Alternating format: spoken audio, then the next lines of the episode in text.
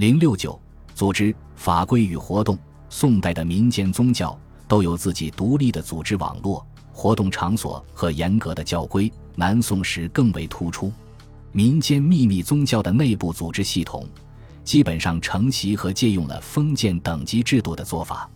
其首领称王或公，其魁谓之魔王，为之左者谓之魔翁、魔母，葛右化人。如方腊领导明教起义时，自称圣公，制偏皮将，以金饰为别，自红金而上凡六等。南宋淳佑年间。官府破获一起白莲教组织，其首领张大用、刘万六自称尊长，李六二自号大公，丁庆二建称主簿。教内设有衬堂，聚众罗拜，巍然高坐，假立官品，自上名号，布置官署，掌部掌印，而且还作御书，行官法，出牒必差，无异官府。在下层，尤其在民间，同样有一套严密的组织系统。有的每乡或村有一二节侠，谓之魔头。进入其乡村之人姓氏名字，乡与一盟，为石魔之党。有的一乡一句各有魁宿，有的各有主手，愿为土旅之人，即书前上部听其呼律。有的号令之所以出，而言语之所以受，则有宗师。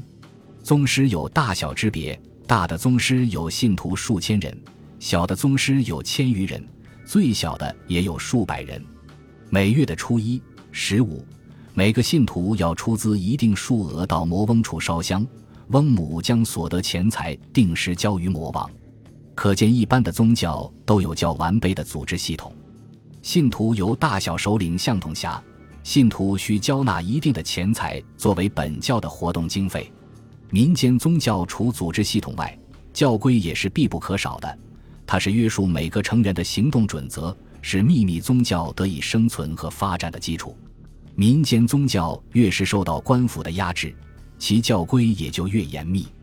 宋代秘密宗教教规很多，有的宗教出受法设施慎重，教徒虽死于汤祸，终不敢言饺子；有的教派首领权力很大，教徒从其言甚于典章，为其威重于官吏。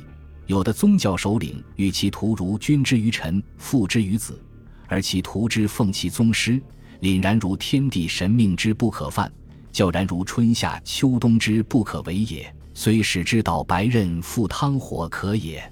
绝对的权威，严厉的教规，宋代的秘密宗教得以呼吸之间千百响应。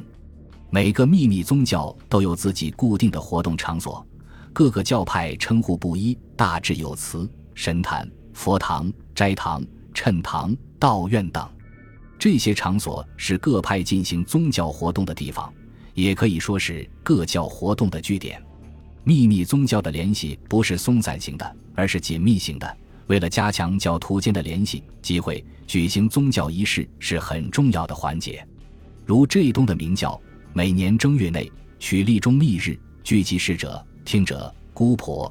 斋妹等人建设道场，鼓山渔民男女夜聚小散。这又的白云教平居暇日，恭为节己，曰烧香，曰燃灯，曰设斋，曰诵经，千百为群，书聚忽散。可见夜聚小散是秘密宗教活动的主要方式。民间秘密宗教之所以得以存在和发展壮大，其中很重要的一点是得力于宗教内部的一种凝聚力。这种凝聚力表现在教徒之间的团结、互助、友爱。在经济生活上，教徒一家有事，同党之人皆出力以相振许。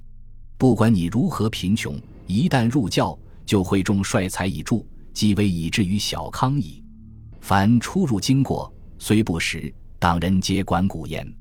这种经济上的互助精神，对于贫困农民具有很大的吸引力。下层农民之所以甘冒风险入教，是有一定的经济原因的。此外，民间宗教的友爱精神还表现于政治上。如果教友被罪遭捕，教中同仁不惜出力出钱行贿地方官以求获释；如果教友同他人发生争讼斗殴，教友也会合谋并力，共出金钱，后路虚力，必胜难矣。这种互助友爱精神，对无权无势的小农是一种精神鼓励。尽管官府法禁日严，但小农仍争取归之。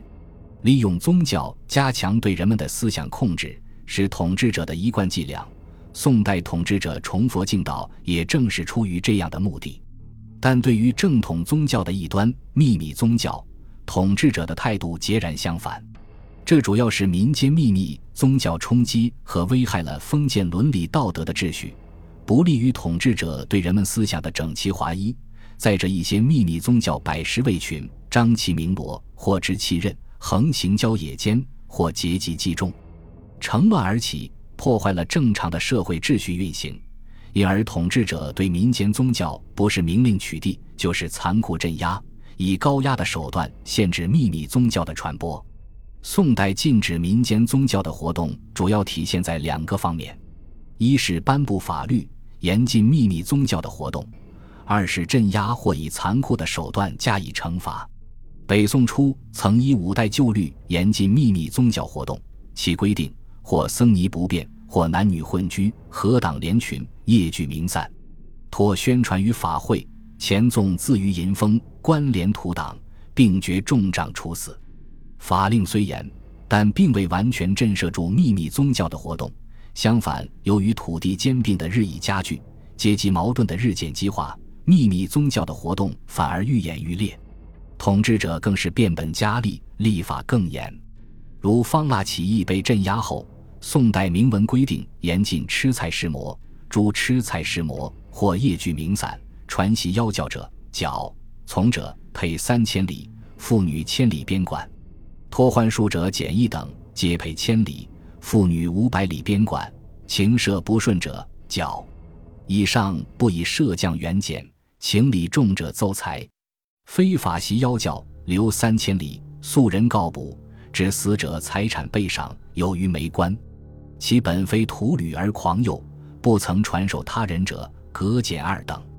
为了禁止秘密宗教的活动，宋代统治者还发明了许多办法加以瓦解、离间秘密宗教组织，如众告扑之赏，沿途党之作，能反告者赏钱五万。以犯者家财充，为禁止燃顶、炼币、刺血、断指夷人之法，积赏钱三千贯文，令民告奸。重赏之下，必有勇夫，以至于奸人成变，构造疑似，以干赏利，或挟仇怨，更相攀引，搞得人不自安，民情坠怨。宋代法禁虽严，但由于阶级压迫甚重，农民起义接连不断。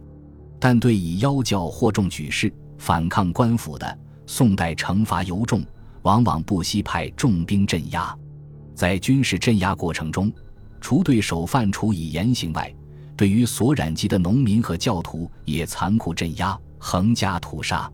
如在镇压方腊起义过程中，用兵十五万，斩贼十五万，所杀平民不下二百万。刘光世在镇压王念经起义时。光饶信一带就有二十万人无辜就死，这一点连官府要员王居正也承认。自方腊平至今十余年间，不幸而死者不知几千万矣。王居正所言可能有些夸大，但统治者对民间宗教屠杀极残酷，可以说并非言过其实。既然如此，民间宗教何以方兴未艾、屡禁不止呢？南宋初起居舍人王居正认为。是魔者不食肉，而一家有事同党之人，皆出力以相镇序。盖不食肉则废省，故一族；同党则相亲，相亲故相续，而是异己。也有人认为是法禁太严，没有告者，株连既广，又当即没，全家流放，与死为等，必协心同力，以拒官吏，州县惮之，率不敢按，反之增多。平心而论。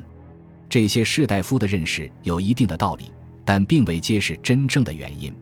农民之所以利用民间宗教传经布道，其中固然有教有间、团结友爱、互助的亲情成分在内，但根本上还是宋代社会阶级压迫、阶级剥削、阶级矛盾日趋激化的一种反应。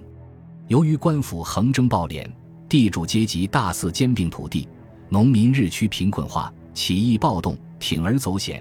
固然是最佳的一种方式，参加秘密宗教，从中寻求到一种精神依托，也是必不可少的一个方面。应该说，这才是宋代民间秘密宗教广为流行的原因所在。对于中世纪的民间秘密宗教，要做具体分析。由于众多的秘密宗教的庞杂性，这些宗教派别的作用也很不相同，因此对他们的评价也就应当具体分析。